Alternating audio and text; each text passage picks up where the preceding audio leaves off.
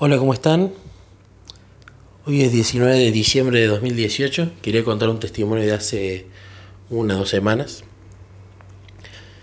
Eh, una hermana que practica momentos a solas eh, estaba en Vidas en Acción y bueno, siempre me cuenta los testimonios que van habiendo y me contó de una hermana que también pertenece a Vidas en Acción y no estaba pasando un buen momento y me contó de ella, me contó por qué no estaba pasando un buen momento, me pidió que orara.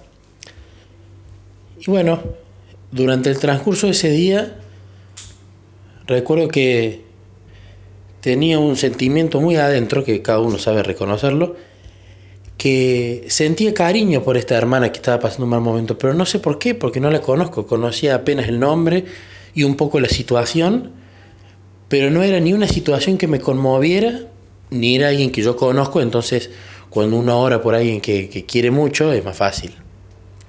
Pero tenía un sentimiento de que tenía ganas de conocer a esta hermana, de que, la, de que la quería, de que la quería como una amiga y de que tenía muchas ganas de orar por ella. Entonces me puse a orar y me puse a hablar con Jesús. Después de esto le comento a Sara.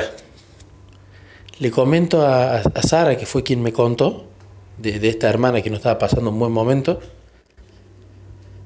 Y Sara, bueno, al escuchar el, sentimiento que yo tenía, se puso contenta y le cuenta a esta otra hermana. Y a la otra hermana le había pasado lo mismo. Ella sentía deseos de orar por mí sin conocerme.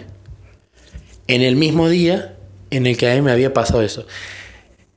Entonces, ¿Por qué lo creo un testimonio? Porque qué bárbaro cómo Jesús pone y saca sentimientos en nosotros para, por supuesto, dejándonos con nuestro libre albedrío que decidamos qué hacer.